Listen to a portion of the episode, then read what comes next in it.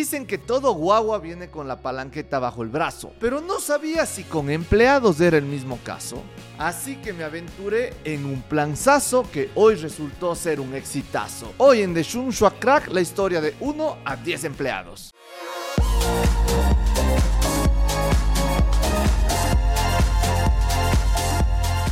La historia del emprendimiento empieza como el Spider-Man que está señalando al otro Spider-Man y que el empleado del mes es el Spider-Man, en donde uno al inicio es vendedor, productor, secretario, community manager, mensajero, watchman, uno hace todo porque está empezando solito. Dentro de eso, cuando empecé en mi carrera de abogado, yo atendía al cliente, le producía su escritura de constitución de compañía, le acompañaba donde el notario, yo mismo le hacía la factura y yo mismo mismo les recibía un cheque, es decir, yo cubría todo un proceso comercial sin ninguna ayuda. Lo cual dejaba ciertos puntos sobre la mesa que yo no estaba haciendo, como generar marketing, ya que pasaba muy ocupado trabajando. Entonces esto no me permitía enfocarme en esta área. Tampoco era un negocio escalable porque todo dependía de cuántas horas no dormía yo, porque pasaba trabajando y las horas que no pasaba trabajando pasaba durmiendo. Entonces todo dependía de cuántas horas estaba yo en el trabajo. Y además habían ciertos detalles como por ejemplo que alguien me mandaba un comprobante de transferencia, pero yo no tenía tiempo ni siquiera de hacer la conciliación. Y fue un caso puntual que un cliente me hizo una transferencia, había eh, puesto mal un número y la transferencia no se había efectivizado y ahí es cuando digo, chuta, ¿cuánta plata habré perdido por no hacer esto? Y defino el asunto de pasar de trabajar duro a trabajar inteligentemente y contratar mi primer empleado. Para contratar un empleado yo siempre sugiero que hay que dividir la empresa, si es que estás tú solito, en dos departamentos, ventas y producción. El de ventas es el que trae a un cliente y mete dinero a la empresa. Y el de producción le sirve a ese cliente de una manera tan eficiente y buena que garantiza que el cliente regrese. Así de sencillo son los dos departamentos que yo estructuré. Yo era el vendedor y siempre un buen vendedor es complicado de conseguir. Tú no vas a conseguir un buen vendedor por el salario básico, tú tienes que volverte tu mejor vendedor. Entonces lo que yo contraté es alguien para el departamento de producción, para que yo atienda al cliente, yo genere y cierre la venta, pero esta persona en producción hacía los documentos, le podía acompañar al cliente a la notaría y yo era esa persona que estaba como que super vigilando esa operación, pero ya ganaba tiempo. Yo siempre en las entrevistas de trabajo me he fijado en la actitud de las personas, que sean gente que venga con una predisposición de aprendizaje, que sean pilas, que no eh, tengan esas dudas de estar preguntándome todo, sino que tengan una capacidad de resolver problemas y que además tengan ese don de responsabilizarse, de que no estén echando la culpa, ah, es que usted no me dijo esto, ah, es que el cliente es una buena, sino, no, que vean los puntos de mejora propios,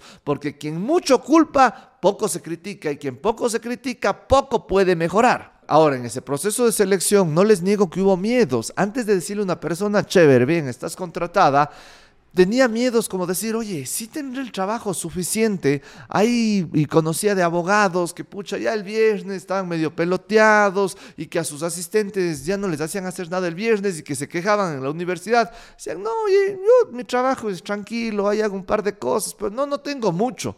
Yo decía, chuta, qué vergüenza que mi asistente llegue a decir eso. Otro de los miedos era el tema económico, decir, a ver, este mes tengo, pero como un profesional autoempleado que solo depende de eh, sus ingresos, de cuántas horas trabaje él, decía, chuta, sí tendré el siguiente mes trabajo y que si es que no tengo trabajo, para mí era más importante pagarle al empleado y quedar yo bien antes de que tener yo mi ingreso. Entonces eran como que los miedos que iba teniendo. Pero a la final, escojudo, pero seguro, me lancé con una estrategia y a la larga, en mi caso, el tener esa estrategia, equilibrado con el que todo asistente viene con la palanqueta bajo el brazo, me ha ayudado muchísimo. Y así llegué a tener hasta cuatro asistentes legales con quienes trabajábamos en conjunto. Llegó a ser un problema el asunto de que teníamos que hacer una reunión y eran reuniones de una hora todos los días para ver cómo iban los avances de los casos. Ahí es en donde encontré un software que se llamaba Wonderlist que nos permitía tener cierto control, pero no se sincronizaba. Luego evolucionamos a Trello o Trello, en donde eh, con Trello ya era mucho mejor porque ya no necesitamos tener esa reunión de actualización,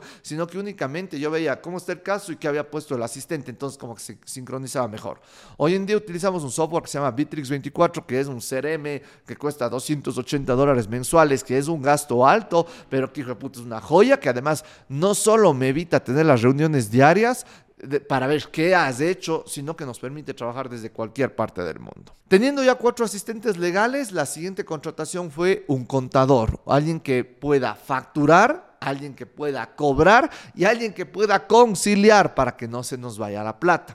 Y ya con el contador establecimos un proceso de que se cierra una venta, se le pide que facture, se le hace el cobro y se inicia el trabajo. Entonces, Pueden parecer estas cosas muy sencillas para una gran empresa, pero cuando tú estás empezando son como que esos, esos, esos detallitos que no sabes cómo chuchas hacer y que en mi caso, mucho rato que tuvimos contadores para todos era, ay, al fin ya tenemos que dejar de estar haciendo las facturas. Siempre hago una reflexión en donde a la gente hay que pagarles y tienes que pagarles un sueldo. El pagar con aprendizaje puede que en apariencia sea más barato al inicio, pero a largo plazo es cagadazo debido a que quien viene por aprender, aprende lo que tiene que aprender y se va, no se queda en la empresa. Y el tiempo que pierdes por haberle capacitado y que se te vayan, hijo de puta, el rato que te pones a ver en plata cuánto es esa pérdida, es en donde dices, no, dejemos de pagar con aprendizaje y paguemos un sueldo para que la gente esté motivada y se quede el mayor tiempo posible dentro de la empresa. Hay errores que he cometido dentro de esto y últimamente quise el enneagrama en donde eh, descubrí muchos temas de mi personalidad y de mi ego. Hay puntos en donde yo podría llegar a competir inconscientemente con ciertas personas talentosas, en donde por mi tipo de personalidad yo quería siempre ser el rey, así como la canción de Alejandro Fernández, y que eso pudo en muchos momentos hacerle sentir a gente que es una sombra de Nicolás Muñoz. Y es algo que tengo en la conciencia y que tuve que tomar correcciones para que eso no suceda y que más bien la gente se sienta libre de desarrollarse en la empresa. Así es que saqué en determinado momento un sistema de comisiones. Ya no es que tú ganabas un sueldito por, por trabajar aquí cuatro horas diarias, sino que además tú tienes comisiones, en donde hay comisiones de venta y comisiones de producción. Aquí tuve que hacer otra división en la empresa, en donde el departamento de ventas tenía dos subdepartamentos, el departamento de prospección y el departamento de cierres. Yo me volví un prospectador, es decir, aquel lobo aullador que dice, miren, miren, vayan a ulpic.com y en ulpic.com había gente que decía, quiero constituir mi compañía, entro al chatbot, escribe, quiero constituir una SaaS o quiero constituir una compañía, él dice, quiero conversar con alguien y le atiende a alguien de la oficina, que le atiende en el chat, le dice, oiga, ¿qué necesita? Y dice, oiga, estoy queriendo constituir una compañía con mi mujer. Le dice, disculpe, acorde al Código Civil, no se puede constituir una compañía entre marido y mujer pero puede constituir una SaaS unipersonal que ahorita es legal, ya no tiene que estar eh, inventándose socios o poniéndolo a su mamá con un dólar de capital para tener eso. Y dice, ah, ya buenazo, chévere.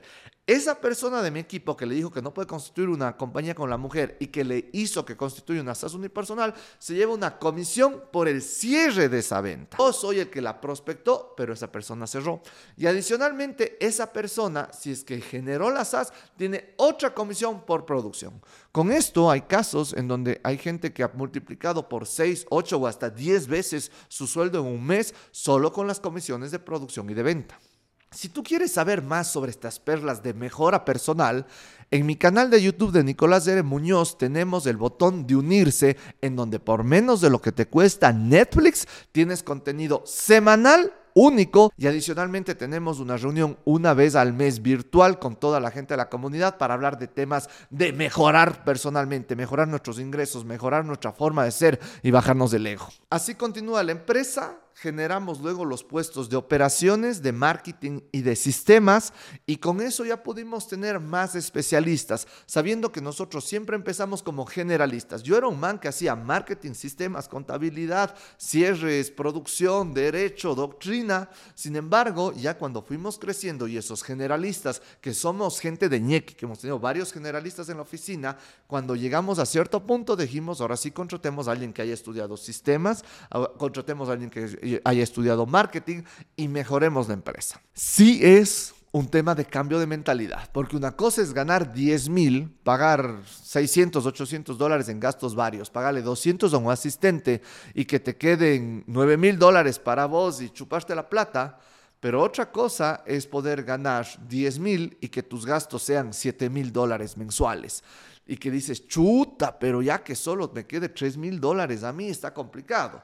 Y que, ojo, una de las cosas importantes fue yo tener un sueldo. Y si es que un mes ganamos 20 mil y gastamos 14 mil y nos queda 6 mil, ya no le queda 6 mil a Nicolás Muñoz, le queda 6 mil a la compañía, que al final del año va a tener utilidades que tenemos que ver para reinvertirlas o para repartirlas. Si tú quieres crear tu compañía, la mejor opción es ulpic.com, en donde en cuatro minutos llenas los datos y puedes pagar con transferencia, tarjeta de crédito o Bitcoin. Si bien ahora esto es menos rentable, sin embargo tenemos más cimientos. Yo tengo más tiempo y tiempo que me permite hacer este podcast, tiempo que me permite hacer marcas que impactan, tiempo que me permite viajar.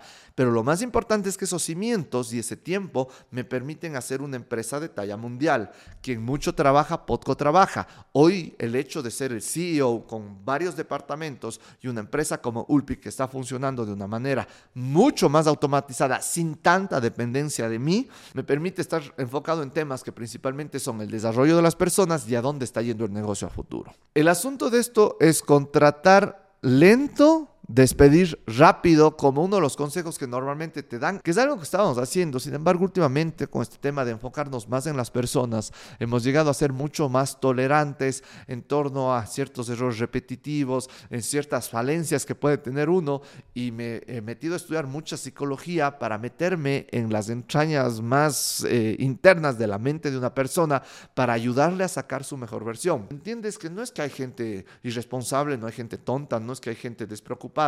Hay personalidades, hay experiencias de la niñez que te pudieron haber marcado y que para nosotros ha sido muy importante entender que en la oficina hay mucha gente distinta, somos ya más de 10 trabajadores y que esa gente distinta hay veces que mete la pata y que hemos sido mucho más tolerantes en torno a aceptar ciertas cosas por trabajar en ellos. ¿Cuáles son las lecciones que queremos darles en este episodio? El primero es el equilibrio entre tener estrategia y que todo empleado viene con la palanqueta bajo el brazo.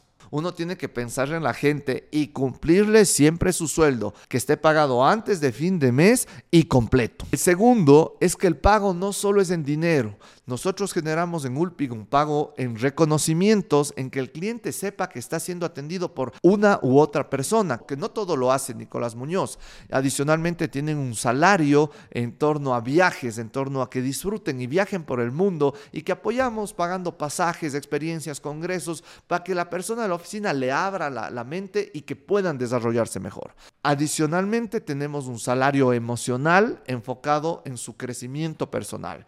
Destinamos un par de horas al mes en torno a que ellos se conozcan a ellos mismos, en torno a que mejoren sus habilidades de venta, en torno a que mejoren su tiempo, lo cual te quita una estupidez de plata, pero que es bastante útil porque todo lo que ellos saben les ha llegado a donde estaban, pero no les va a llevar muy lejos. Entonces todos tenemos que seguir mejorando para que la empresa siga mejorando. Un tema puntual importante ha sido la flexibilidad en torno a todos entran a trabajar a la hora que les da la gana, todos eligen ese día si quieren trabajar en la casa o en la oficina, tenemos un sistema híbrido al 100%.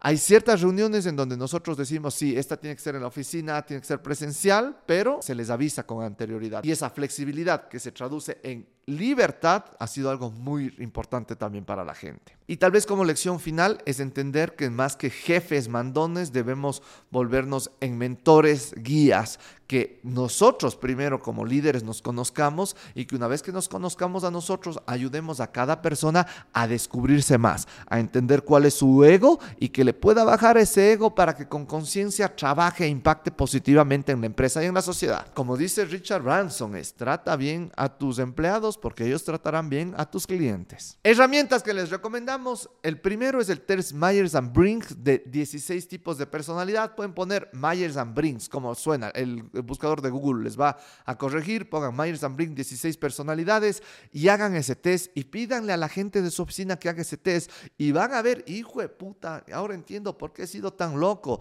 ahora entiendo por qué no he servido en esto, y ahora entiendo por qué esto me gustaba más y por qué soy mejor en esto. Es una cuestión de un test gratuito que les puede cambiar la vida a ustedes y a sus empleados. Otro tema que recomiendo es lean sobre el enneagrama. Van a encontrar, yo uso mucho el Kindle y en mi Kindle pongo enneagrama y encontré varios libros. Es una cuestión bastante interesante. Sin embargo, lo mejor que les sugiero, hay un taller que se llama El Viajero Interior, que lo hace la Jimenita Peralta aquí en Cuenca, que la siguiente edición va a ser en la última semana de septiembre. Vayan a seguirme en mi red social Nicolás R. Munoz en Instagram, en donde estaré posteando eso en septiembre, porque es algo que dije, wow, esto es algo que tiene que ser todo el mundo, en donde les enseñan el enneagrama como una parte de, pero que es una experiencia de tres días increíble que a mí me cambió la vida. Otro libro recomendado es GoPro, que si bien es un libro enfocado en las redes de mercadeo, te da ciertos parámetros básicos de cómo generar estructuras de ventas. Además, siempre recomiendo el Vendes o Vendes de Gran Cardone, porque si es que tú no eres tu principal vendedor, hijo de puta, te va a sacar una barbaridad de plata